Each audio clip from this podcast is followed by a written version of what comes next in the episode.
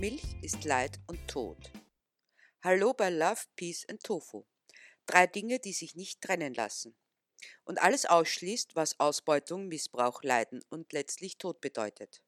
Nun gibt es Produkte, die wir als Lebensmittel sehen, die all diese Kriterien erfüllen. Eines davon, und da rede ich noch nicht von den schädlichen Auswirkungen auf die Umwelt, ist die Milch. Schwer zu glauben, wir hören doch seit mindestens 50 Jahren, wie gesund und lecker Milch von der Kuh ist, wie glücklich die Kühe auf der Weide für sich hingrasen und vertraut mit ihren Kälbern tun. Außerdem, so wurde uns ebenso lange eingeredet, gibt eine Kuh ja sowieso Milch, weil sie schließlich eine Milchkuh ist. Deshalb wollen wir uns das mal genauer anschauen. Wie sieht das Leben einer sogenannten Milchkuh in der Realität aus? Aus dem Leben einer Milchkuh. Die Kuh ist, ebenso wie der Mensch ein Säugetier. Damit ein Säugetier Milch produziert, muss es ein Baby bekommen. So werden weibliche Kühe, die zur Milchproduktion herangezogen werden, so früh wie möglich künstlich besamt und gebären nach neun Monaten ein Kalb, das ihnen aber sofort wieder weggenommen wird, da dieses sonst die Milch einfach wegtrinken würde. Stattdessen erhält es angereicherte Sojamilch um einen Liter Milch zu produzieren, muss das Herz 500 Liter Blut durch das Euter pumpen. Das ergibt 20.000 Liter bei einer Milchleistung von 40 Litern pro Tag, was die Regel ist, zumindest in der Milchindustrie.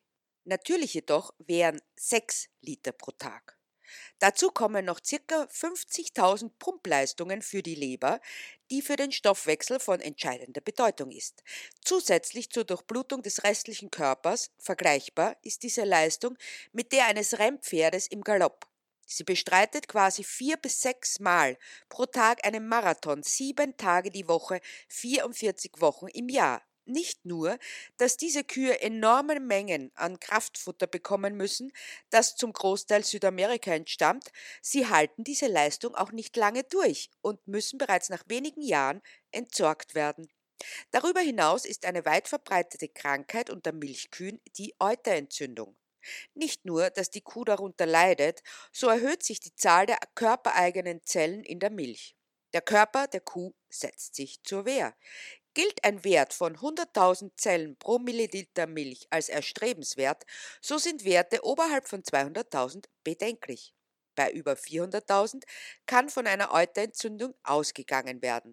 Eigentlich dürfte diese Milch nicht mehr getrunken werden.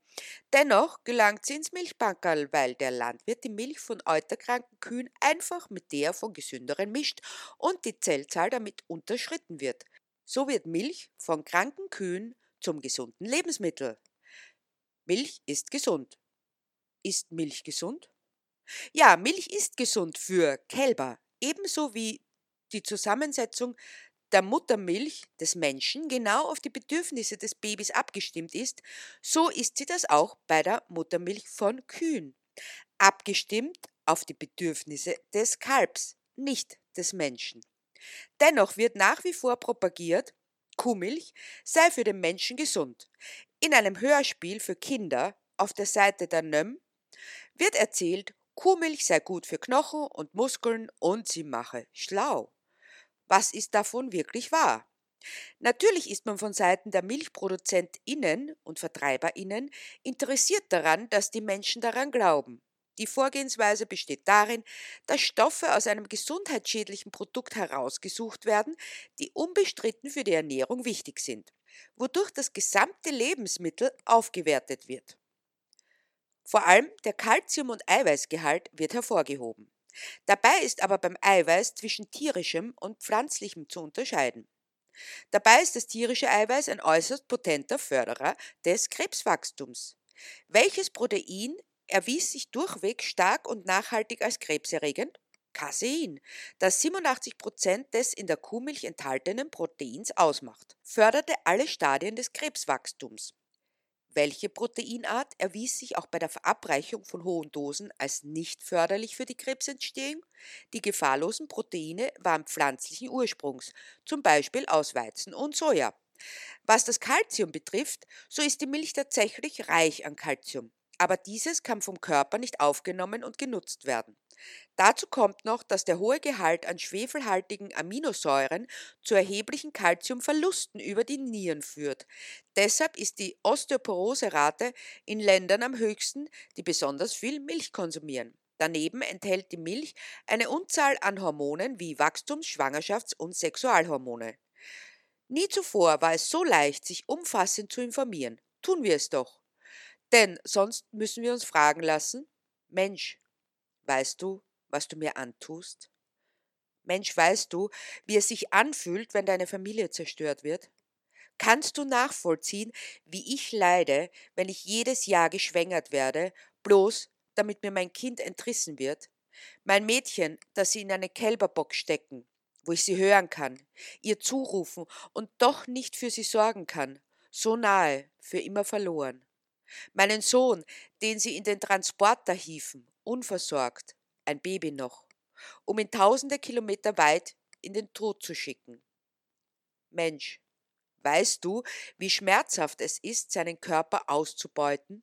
Kannst du nachvollziehen, was für Schmerzen ich zu ertragen habe, wenn ich viel zu früh ein Kind gebären muss und mein Körper zehnmal so viel Milch gibt, als dieses kleine Wesen bräuchte, weil dieser Körper nicht anders kann, als ständig auf Hochdruck zu produzieren und sich dabei selbst zerstört, weil du mich so gezüchtet hast. Und während ich immer ausgemergelter und schwächer werde, geht es immer weiter mit der Produktion. Ein Produktionsmittel, das ständig auf Hochdruck läuft, bis ich mit fünf Jahren so ausgebeutet bin, dass mein Körper verweigert, wieder schwanger zu werden, und ich nichts weiter mehr bin als ein Wegwerfartikel. Mensch, weißt du, wie du dich und die Umwelt schädigst? Kannst du denn nicht verstehen, dass die Milch, die mein Körper produziert, genau dafür gemacht ist, mein Baby wachsen und gedeihen zu lassen, aber deinem Körper schadet? Krebszellen wachsen lässt und die Knochen schädigt, dass die Überproduktion so viel Wasser verbraucht und Futter, das irgendwo angebaut wird und anderen Menschen weggenommen wird, dass ich mit Antibiotika vollgepumpt werde, die du mittrinkst und ohne die ich diese Tortur nicht überleben würde. Mensch, weißt du, was du mir antust? Versuchen wir uns jetzt einmal in die Lage einer Kuh zu versetzen. Es gibt kein Entrinnen. Ihr Kopf sinkt nieder, sie schließt die Augen zu ihrer letzten Nacht.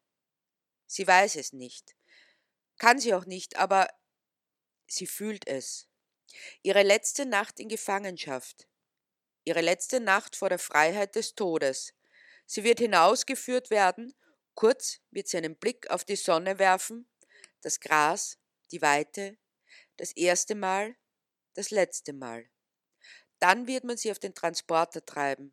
Sie wird bereits so erschöpft sein, erschöpft von einem Leben des Leidens und des Schmerzes, in dem sie kaum einen Schritt vor oder zurückgehen konnte, dass sie diese paar Meter nicht schaffen wird.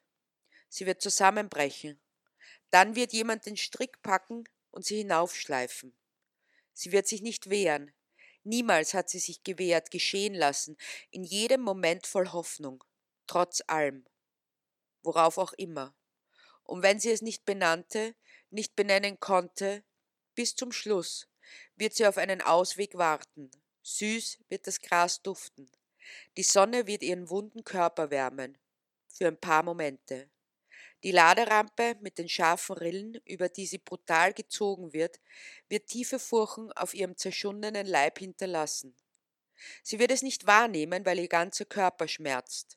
Es wird nicht mehr darauf ankommen. Beim Entladen wird sie es noch einmal versuchen, aufzustehen. Wenn es ihr gelingt, wird sie erhobenen Hauptes durch die engen Gänge gehen bis zu ihrer Hinrichtung, die es eigentlich nicht ist, denn mit einer Hinrichtung ist ein Ritual verbunden. Massensterben im Akkord wäre richtiger. Wenn sie Glück hat, wird der Schuss, der sie betäubt, sitzen. Viele haben kein Glück und erleben das Ausbluten bei vollem Bewusstsein. Es wird nach Angst und Tränen riechen. Schreie dröhnen durch den Raum. Sie werden widerhallen von den Wänden. Es wird kaum auszuhalten sein. Auch wenn es keinen Unterschied machen wird. Doch solange das Leben sich regt, wird es mit aller Unerbittlichkeit darauf drängen, zu bleiben, trotz der Absurdität. Wegen der Absurdität? Mit geschlossenen Augen liegt sie ihrer letzten Nacht entgegendämmernd.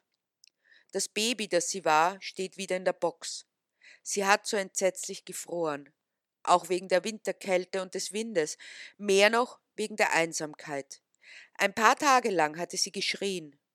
Warum hatten sie sie von ihrer Mutter weggebracht? Sie musste doch ganz in der Nähe sein, denn sie hörte ihre Klagelaute, die zwischen all den anderen zu erkennen waren. Dennoch durfte sie nicht zu ihr. Sie verstand es nicht. Es gibt daran auch nichts zu verstehen. Momente, die so absurd und grotesk sind, dass sie jenseits aller Möglichkeit liegen, sie nachzuvollziehen. Momente der Matrix entsprungen. Doch so real und normal, dass sie die Gleichgültigkeit geradezu provozieren. Eine kleine Box, davor ein Zaun. Sie stand draußen und streckte die Zunge heraus. Schneeflocken landeten darauf, es war ein bisschen wie Saugen. Sie hatte Freude an diesem Spiel, für eine kurze Weile. Dann hörte sie wieder die Klagelaute und zog sich in die Box zurück, rollte sich ein. Ganz klein machen, dachte sie, als könnte sie der Kälte und der Einsamkeit entkommen.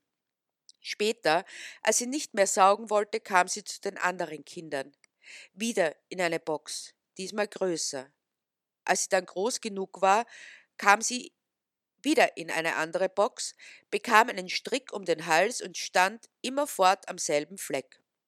Eines Tages kam einer, der steckte seinen ganzen Arm in ihre Vagina. Es ging vorüber. Dann fühlte sie zum ersten Mal das Leben in ihr. Ein Baby wuchs in ihrem Körper heran, neun Monate lang war es in ihr. Ein schützender Hafen, der einzige, den sie in ihrem ganzen Leben haben würde, unbehelligt und zufrieden, aber auch unbewusst. Eines Tages brachte sie ein Baby zur Welt. Es wollte sich zu der Mutter kuscheln, doch man ließ es nicht. Man packte das Kleine, warf es in eine Scheibtruhe und brachte es fort. Es war ein Mädchen, deshalb brachte man sie in eine Box. In eine ebensolche wie jene, in der die ihre ersten Tage zubringen musste, die sie soeben zur Welt gebracht hatte. Wäre es ein Junge gewesen, wäre er nach wenigen Tagen auf einen Transporter verladen und tausende Kilometer weit in den Tod geschickt worden. Aber es war ihr egal, sie wollte ihr Baby nur bei sich haben. Mit schreckgeweiteten Augen musste sie mit ansehen, wie es entrissen wurde. Es zerriss ihr fast das Herz. Sie verstand es nicht. Es gab daran auch nichts zu verstehen. Immer noch nicht. Das Kleine wollte doch nur trinken, bei ihr liegen, es war genug Platz. Ein entsetzlicher Schrei entrang sich ihrer Kehle, ein Schrei, der die ganze innerliche Zerrissenheit zum Ausdruck brachte. Ihr Baby antwortete, doch die, die es wegbrachten, blieben unerbittlich. Nur ein wenig Milch, nur ein bisschen Platz. Die zum Bersten gefüllten Brüste hätten genug hergegeben, doch sie wollten alles von ihr, bis zum letzten Tropfen keinen einzigen Schluck für ihr Baby. Das musste sich mit billigem Milchaustauscher zufrieden geben. Und mit der Einsamkeit, mit der Verlassenheit. Tagelang schrie sie, während ihr Körper immer ausgezehrter wurde.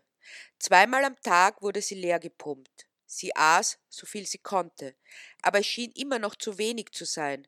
Zu viel Kraft kostete es ihren Körper, diese Unmengen an Milch zu produzieren. In der Nacht träumte sie davon, dass sie für ihr Kleines ein Nest gebaut hatte, in dem sie es abseits der anderen auf der Wiese die ersten Tage versorgte, bevor sie es stolz präsentierte. Vielleicht das nächste Mal. Doch auch beim nächsten Mal geschah das Gleiche, so wie beim übernächsten und beim überübernächsten. Dann kam der Tag, da sie nicht mehr schwanger wurde. Sie war ausgelaugt und erschöpft ausgewrungen, ausgeblutet. Sie war ein einziger Schmerz.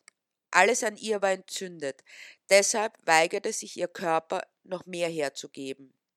Jetzt liegt sie hier, wund und ermattet, den nächsten Morgen erwartend, der ihr letzter sein wird, weil sie nichts mehr zu geben hat. Deshalb braucht sie auch niemand mehr. Trotzdem frisst sie. Ein unnötiger Kostenfaktor. Da vernimmt sie, schon im Halbschlaf, ein leises Flattern. Eine kleine gefiederte Freundin. Sie legt sich zu der Großen. Auch für sie wird es die letzte Nacht sein, aber diese will sie bei ihr verbringen. Niemand weiß, wie sie es immer wieder schafft, ihrem Gefängnis zu entkommen, doch es gelingt ihr. Zwei Gefangene im Schmerz vereint, ein wenig Trost inmitten der Trostlosigkeit, ein wenig Miteinander inmitten der Einsamkeit. Beide schließen die Augen. Gleich nach der Geburt war sie auf ein Förderband gekommen, die kleine Zarte mit den Federn, von denen nun kaum welche mehr da waren, mit vielen anderen. Dort wurden sie separiert, die Brauchbaren ins Gefängnis, die Unbrauchbaren in den Schredder, wahlweise ins Gas. Sobald sie groß genug war, begann sie ihr Nest zu füllen. Jeden Tag. Doch am nächsten Tag war es wieder leer.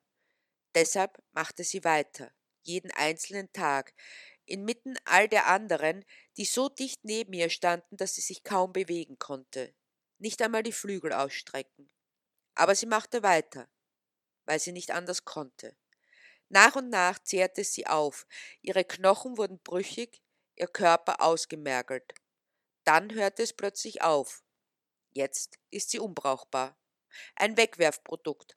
Auch sie wird auf den Transporter verladen, ausgeladen und aufgehängt. So wird es leichter sein, ihr die Kehle durchzuschneiden. Schnitt, Schnitt, Schnitt. Köpfe rollen, wie man Zahnpastaverschlüsse auf die Tuben schraubt. Fabrikarbeit, Fließbandmord, im Takt, im Akkord. Nach getanem Dienst gehen die, die ihnen die Kehlen durchschneiden, nach Hause. Handlanger. Zurück bleibt eine saubere, frisch geschrubbte Halle, doch der Geruch des Todes bleibt. Er lässt sich nicht wegwaschen vor allem nicht die Angst und die Tränen, nur das Blut. Doch jetzt liegen sie, die beiden, ein letztes Mal vereint, dem Morgen, der ihr letzter sein wird, entgegendämmernd.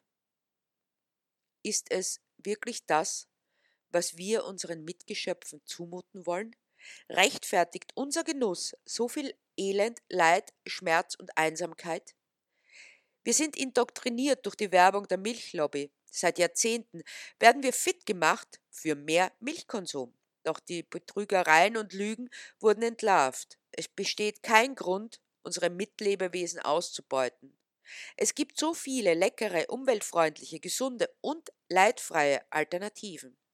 Damit verabschieden wir uns von Ausbeutung, Missbrauch, Leiden und Tod und wählen stattdessen Love, Peace and Tofu.